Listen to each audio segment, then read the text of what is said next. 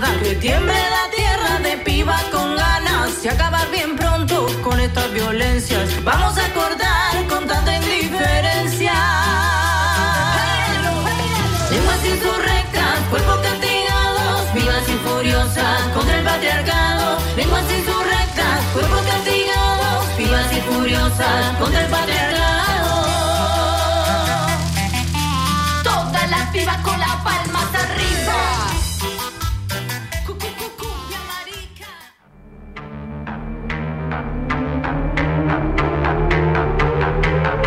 Insurrectas. La sublevación de las lenguas.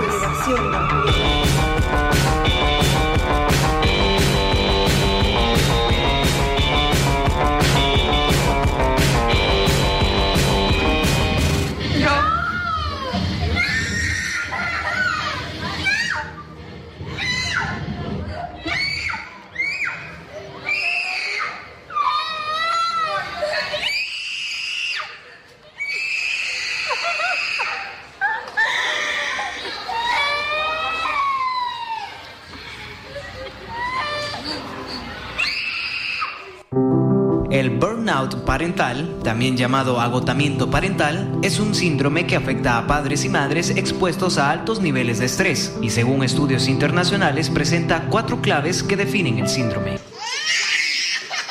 Número 1. Sentir un agotamiento excesivo relacionado a los temas de la crianza. Los padres pueden quedar agotados solo con el hecho de pensar en todo lo que tiene que hacer con sus hijos.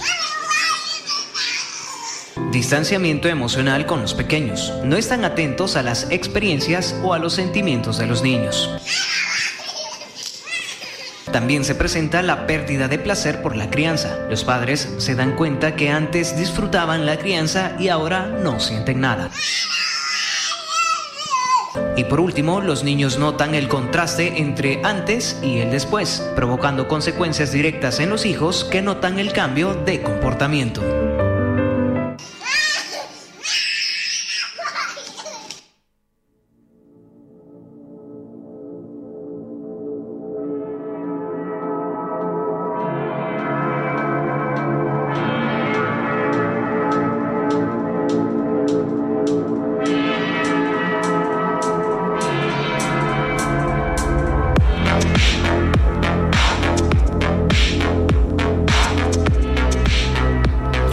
Muy buenas noches insurrectas, tengan ustedes. Bienvenidas, bienvenides, bienvenidos a una nueva edición de La sublevación de las lenguas, este éter de la insurrección. Antes que nada, quiero agradecer y saludar a Darío Genovés, el operador de, de Radio UTN. De este lado, Débora Brizuela. Estaremos con insurrectas hasta la hora 23. Hoy con un programa, con un tema bastante filoso, bastante nuevo por ahí el concepto. Vamos a hablar de burnout parental como un concepto que engloba diferentes cosas. Este audio de apertura que escuchábamos hace un ratito más o menos lo ilustra. No quiere decir que, no sea normal que un niño haga un berrinche. Esto que escuchábamos era un niño haciendo un berrinche en el piso de un supermercado. Los niños también tienen eh, sus maneras de expresarse y sobre todo cuando son niños eh, les cuesta a veces contar o expresar lo que, lo que están sintiendo. Pero viene a ilustrar un poquito el tema que vamos a proponer en el discutidero del día de hoy, en qué consiste, a quiénes afecta, cómo podemos detectarlo, prevenirlo, va a ser el tema del, del discutidero.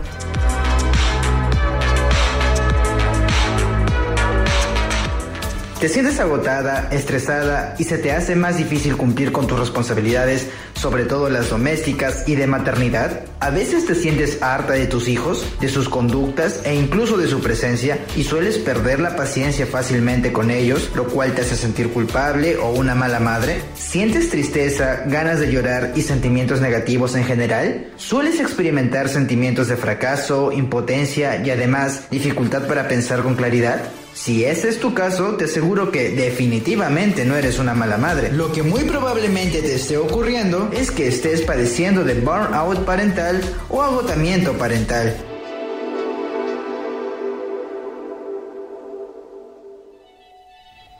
Bueno, clarísimo como lo presentaba este audio al tema. Es importante tener en cuenta que cuando hablamos del concepto de burnout parental, ya se habla de una situación compleja de, agotamiento, o sea que ha llegado a un extremo, porque es es muy común que cualquier persona esté agotada, cansada, el trabajo de la crianza, las tareas de cuidado, por supuesto que generan cansancio eh, y no por eso quien esté maternando, paternando o criando puede eh, tener estos sentimientos ¿no? De, agotamiento total. Esto es cuando ya se llega a, a, un extremo de agotamiento y por eso se lo ha catalogado como una enfermedad, como un síndrome. ¿Y por qué es importante traer a colación este tema? Sobre todo por el cuidado de la salud mental, vinculada en este caso a lo que es las tareas de cuidado. Hace poquito, el 10 de octubre, se, celebró el Día Mundial de la Salud Mental con el fin de, crear conciencia sobre los problemas que tiene la salud mental en todo el mundo. Y hoy en día uno de los principales factores de, de, riesgo que atenta contra la calidad de vida de las personas es lo que se conoce como burnout. Este tema, este concepto de burnout, está vinculado con un estado mental negativo, con un estrés muy crónico, muy marcado. Generalmente se lo vincula con el estrés laboral, o sea, el concepto solo de burnout se, se, lo, se lo vincula al estrés laboral, a la vorágine cotidiana, a las corridas con las que uno anda todo el día, ¿no? La Organización Mundial de la Salud, a partir del año 2019, incluyó al síndrome de burnout o síndrome de estar quemado, como sería la, traducción en español, como, eh, bueno, la incluyó en la clasificación internacional de enfermedades que, que, afectan a la salud mental y lo describió como un síndrome que resulta del estrés crónico del trabajo que no ha sido gestionado con éxito. Un concepto que abarca un montón de cosas, un montón de aspectos de la vida cotidiana que trascienden lo que es eh, lo, lo netamente laboral y en este caso eh, se incluye a eh, las tareas de cuidado como parte de ese, de ese estrés, de ese desgaste, y se eh, titula, se, se, caratula una nueva, un nuevo síndrome que se desglosa del burnout y sería el burnout parental. Cuando las tareas de cuidado, en este caso de crianza, muestran mucho desgaste y ese desgaste es extremo y se prolonga en el tiempo, eh, se, y se traslada al ámbito de la crianza, que toma este, este nombre, este concepto de burnout parental, va modificando, va generando diferentes hábitos en la vida cotidiana y sobre todo en este contexto del que recién estamos saliendo de, pandemia mundial, se ha agravado muchísimo. De hecho, fue durante la pandemia que se ha empezado a mencionar este, este concepto ¿no? a través de, lo que es la crianza. Los hábitos, o sea, por lo general, quien sufre en mayor medida este síndrome es la mamá, porque es la que está más vinculada a la crianza, pero también lo sufren los papás, eh, nada más que, bueno, por ahí el porcentaje es un poquito mayor porque las, las mamás, las mujeres son las que están siempre más vinculadas a las tareas del hogar, a las tareas de, crianza, ¿no? Entonces, o sobre todo en los primeros tiempos, porque son las que pasan más tiempo con el bebé, con los nenes pequeños, para alimentarlos, para, para, para cubrir todas sus necesidades. Hay también una manera de, mostrar todo esto a través de las redes sociales, que se muestra como a la super mamá, a la super mujer, a la superwoman, que puede con todo, que puede con su trabajo, que puede con su vida social, que puede con los hijos, que puede con las tareas de la casa. Y la verdad es que no, no se puede con todo. Eh, hablando, mientras preparaba este programa, hablando con, gente cercana que, está maternando eh, y, contando sus experiencias personales, no, no se puede con todo. Y aunque se llegue a hacer todo, el desgaste se nota, ¿no? Entonces, esa exigencia que hay, esa expectativa de ser las madres completas, una expectativa que, parte, por supuesto, del capitalismo patriarcal, genera mucho estrés, genera frustración cuando no se puede cumplir al 100%, ni hablar de tomar un espacio para, la persona, un, espacio individual, de decir, bueno, me quiero tomar una tarde o dos tardes por semana para ir a hacer gimnasia, para ir a hacer una actividad que me guste, para juntarme con gente que, para distraerme. Entonces, todas esas cosas, más si se, si se suma toda la presión del, concepto de familia y las comparaciones, se va agravando, ¿no? Entonces, es muy importante... Eh, identificar cuando se está frente al síndrome del, burnout parental, porque como, como, mencionaba hace un ratito, todo el mundo, casi todas las personas padecen el, estrés y están cansadas y llegan al final del día agotadísimos y sobre todo en las tareas de crianza que es 24/7, ¿no? Pero eh, cuando ya es extremo este, este síntoma de fatiga extrema, de agotamiento y que empieza a afectar y tener otras patologías que se demuestran a través de diferentes reacciones del organismo, ahí es cuando hay que prestar atención. ¿Y cómo podemos darnos cuenta? Hay algunas mm, situaciones o algunas reacciones que el cuerpo eh, va teniendo, por ejemplo, que no se puede conciliar el sueño, que a pesar de estar muy cansadas o cansadas, eh, no se puede dormir, o que se piensa constantemente en el poco tiempo libre que se tiene, se siente la persona frustrada todo el tiempo, se culpa a las personas que están alrededor de, los problemas que esto genera.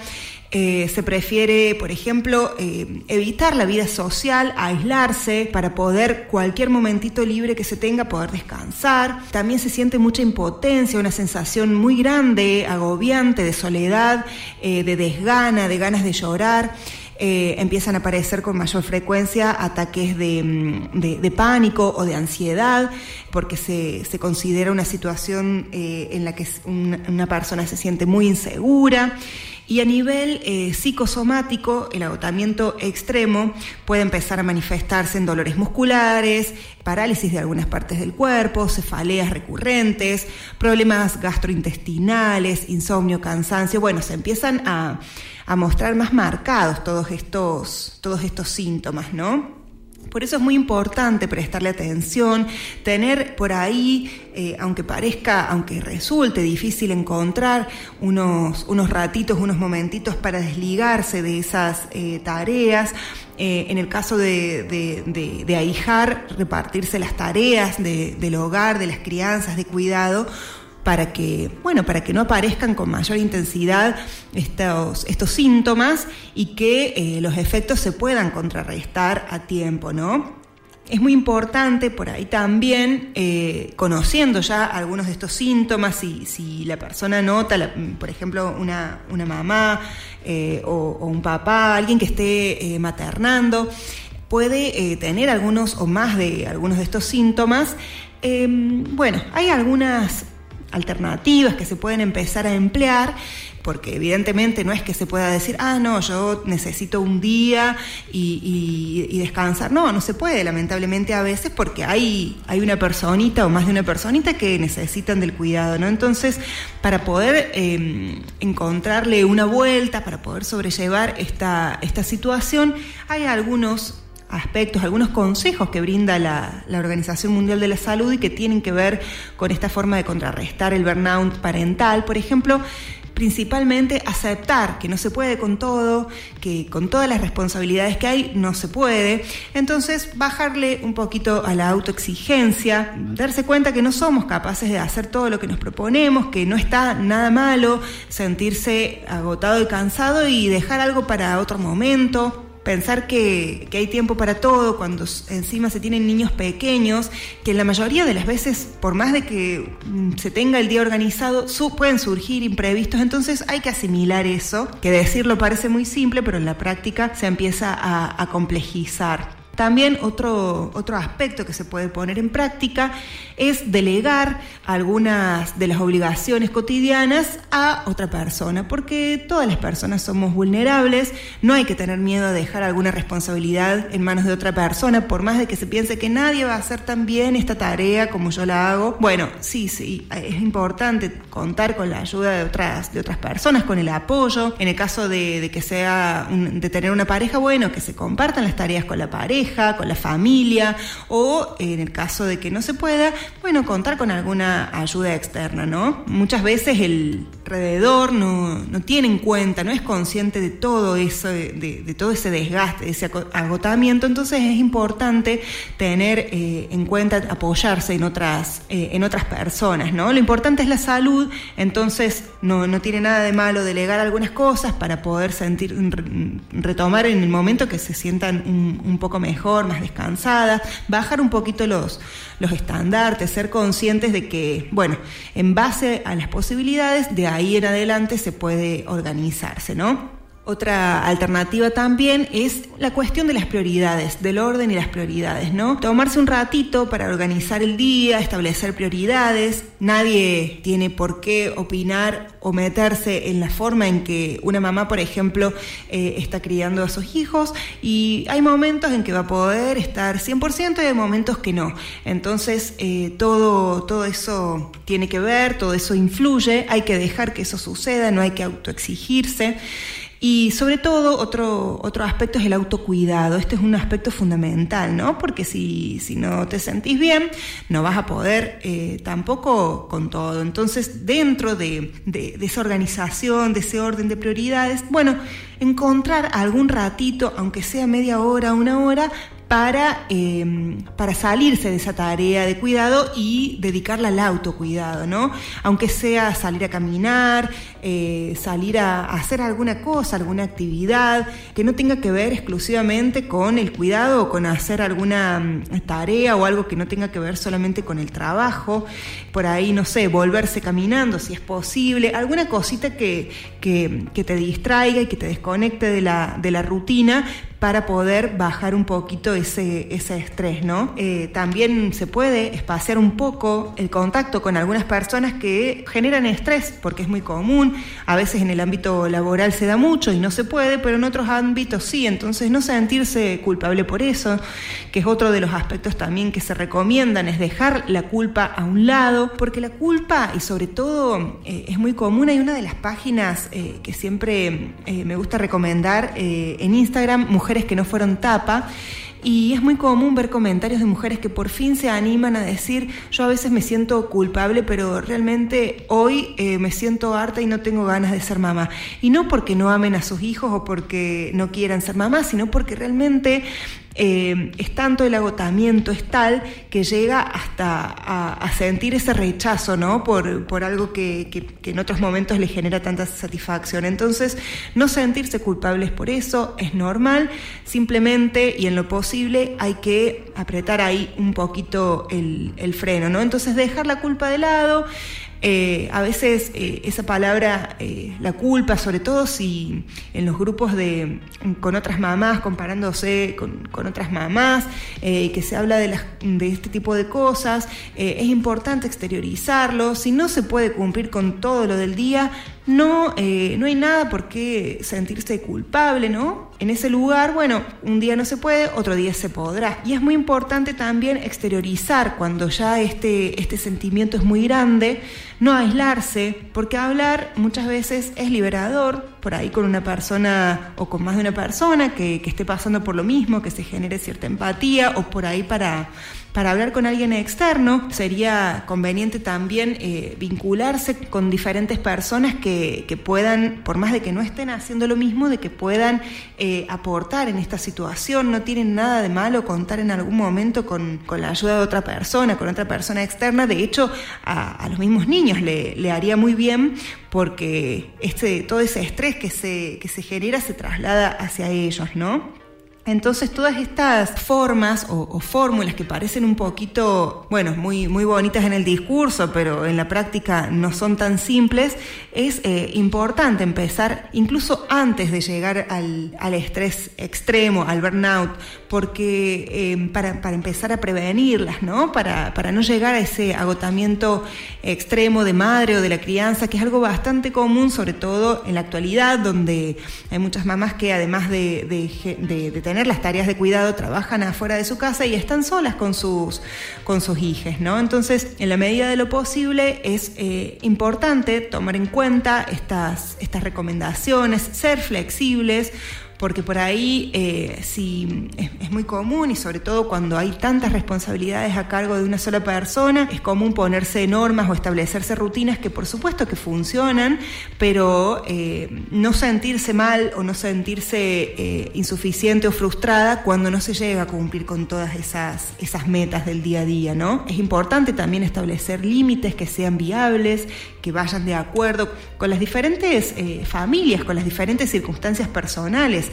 Hay familias que resultará eh, más fácil llegar a, un tipo de equilibrio en este tipo de tareas y hay otros casos que no. Entonces, bueno, ese es el momento ¿no? de, de pedir ayuda antes de llegar al burnout, al burnout parental y que la vida se, se convierta en algo difícil, en algo pesado, en algo que cuesta, que al final termina afectando no solo a la propia persona, sino al, contexto, porque eh, eso afecta al humor, afecta al rendimiento eh, y afecta em, a, a, la forma en que, cada persona se vincula con el entorno. ¿no? Entonces hay que ser conscientes de que no, no se puede todo en la rutina y sobre todo cuando hay eh, tantas, tantas tareas para una sola persona. ¿no? Hay algunos eh, ejemplos que, da, algunos como algunas soluciones mágicas que, da la Organización Mundial de la Salud, como por ejemplo organizar al menos un momento al día eh, en familia para ponerse de acuerdo, para, para saber cuándo eh, es posible hacer algo juntos y cuándo es importante dejar, por ejemplo, que mamá descanse un ratito, eh, planear los quehaceres cotidianos eh, entre todos los integrantes de una, de una familia. A veces cuando son muy pequeños los hijos no se puede, pero ya cuando empiezan a, moverse por su cuenta, empezar a, o, sobre todo cuando ya empiezan a socializar en la época de escolarización, eh, hay actividades que pueden realizar por su cuenta sin que todo el tiempo se esté haciendo la tarea por ellos, que eso también ayuda también a su desarrollo, ¿no? Entonces, em, trabajar la comunicación, porque esto también, eh, el, estrés extremo puede afectar al vínculo en la pareja, entonces qué importante trabajar la comunicación en este aspecto, eh, exponer las necesidades emocionales sin culpa, y abiertamente, para conocer también cuáles son las necesidades de la otra persona, cuáles son las necesidades de, los hijos. También eso va, a ayudar, por supuesto, a, reforzar el, vínculo, a desahogarse, a sacar afuera todo aquello que preocupa para buscar, por supuesto, una una, práctica común que, ayude a, mejorar un poco la, situación. También hay técnicas de relajación que ayudan mucho a reducir el agotamiento, eh, herramientas que sirven para para evitar este quemarnos. Otro de, los consejos que también eh, da la, Organización Mundial de, la Salud es tomar cierta eh, distancia por ahí de algunos pensamientos, algunas situaciones que, son recurrentes y que lamentablemente Mm, por ahí el estrés hace que pensemos mucho en, alguna, en algunas cuestiones o, algo que no salió como nos hubiera gustado. Bueno, tratar de encontrar la, vuelta para que ese pensamiento recurrente no afecte a nuestra mente, a nuestro cuerpo, eh, reaccionar de una manera, digamos, más eh, amigable con, con, el propio cuerpo, con la, con la propia persona, ¿no? No, no autoexigirse tanto. Entonces, eh, lo principal es prestarse atención, observarse desde una perspectiva más, más amplia, sin todos estos juicios que vienen sobre todo de afuera y que impactan sobre todo en, las mujeres, En, lo que se está haciendo bien, en lo que se está haciendo mal, no sentirse eh, fracasada por, por, tener, por no tener todo bajo control y darse cuenta de que eh, los niños no son, eh, o sea que la, culpa no es de una mamá que esté agobiada y la culpa no es de los hijos tampoco, es por el mismo sistema que está armado de tal manera que eh, siempre cae todo el peso o, casi siempre en una, en una sola persona, ¿no? Entonces toda esta, toda esta inquietud que genera, bueno, rescatar la, importancia de dejar de lado esas cosas que, despersonalizan, ¿no? Que te hacen perder la, la identidad. Hay algunos estudios que, que se hicieron y por ejemplo en Argentina el 66% de las madres y los padres en un porcentaje un poco mejor se sienten así, ¿no? Y sobre todo eh, esto se ha potenciado, se ha ponderado durante la pandemia. Eh, es mucho más común este síndrome de burnout parental eh, en, las madres y eh, sobre todo porque en Argentina, por ejemplo, las mujeres dedican casi el doble de horas que los hombres al trabajo de la casa, la crianza, o sea, las tareas de cuidado, ¿no? Hay unas, hay dos eh, páginas que pueden seguir en Instagram, eh, una que mencionaba recién, que es Mujeres que no fueron tapa, y otra que se llama Un papá en desconstrucción, que es eh, Gustavo, un, papá que junto a su compañera crearon un espacio donde los padres y madres, en este caso, ¿por qué rescato la, lo que es un papá? Porque por ahí es menor el porcentaje de papás que se dedican a las tareas de cuidado, mucho menor. Entonces, importante para aquellos que estén, eh, bueno, en una situación parecida, que se empiecen a involucrar los papás también, eh, que se empiecen a comprometer con las crianzas de sus hijos y puedan hacer en principio también un poquito de, espacio a la empatía para, con sus parejas, para paternar con, amor, para equilibrar las tareas del día a día. Eh, la cuenta es un papá en deconstrucción, la pueden encontrar así y por ahí se pueden acompañar, pedir algunos consejos sobre cómo ayudarse entre sí, apoyarse, y hay, hay un montón de, info que se puede seguir.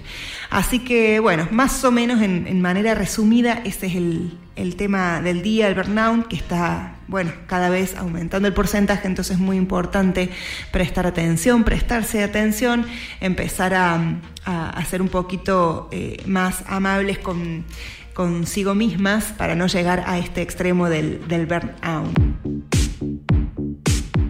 No vamos a solucionar tus problemas. Te vamos a arrastrar hacia los nuestros.